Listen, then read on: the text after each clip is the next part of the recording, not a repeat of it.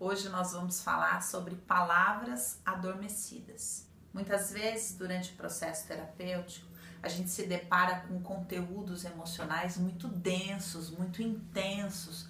São conteúdos emocionais que não se tornaram conscientes, eles ficam entre as relações e as pessoas não compreendem o que, o que é aquilo, aquele conteúdo, porque ele foi reprimido, ele não pode se tornar consciente, ele não virou palavra. E aí, no processo de terapia, a escuta qualificada do terapeuta vai ouvir essa palavra não dita e vai começar a trazer essa palavra à consciência.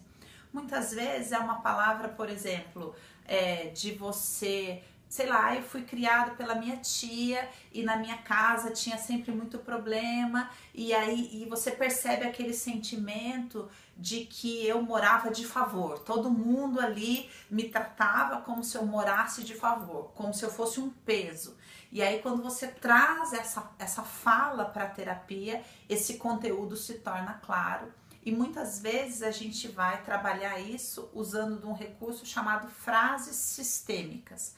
Então, ou o terapeuta vai ficar nomeando isso na terapia, ou ele vai pedir que a pessoa verbalize isso, ou numa situação, por exemplo, num relacionamento muito difícil.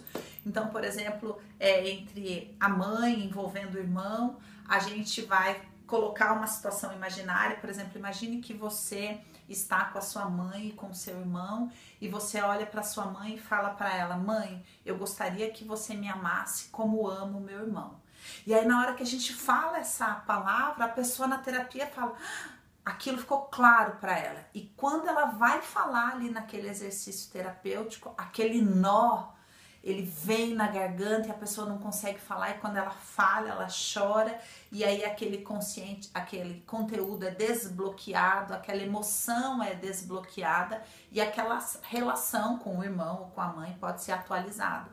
Ou quando um homem vai falar para a mãe, ele não aguenta mais aquela cobrança, aquela expectativa, e aí no exercício terapêutico ele vai verbalizar: "Mãe, eu não sou seu marido. Ou mãe, eu não tenho culpa que meu pai foi embora. Ou mãe, eu não posso substituir meu pai. E aí, quando ele verbaliza isso, ele finalmente fica livre daquela situação. Ou entre um irmão e outro irmão, neste mesmo exercício, aquela palavra adormecida que não foi autorizada a ser falada, vai ser verbalizada na terapia, um irmão falando para o outro nesse exercício terapêutico. Eu preferia que você não tivesse nascido.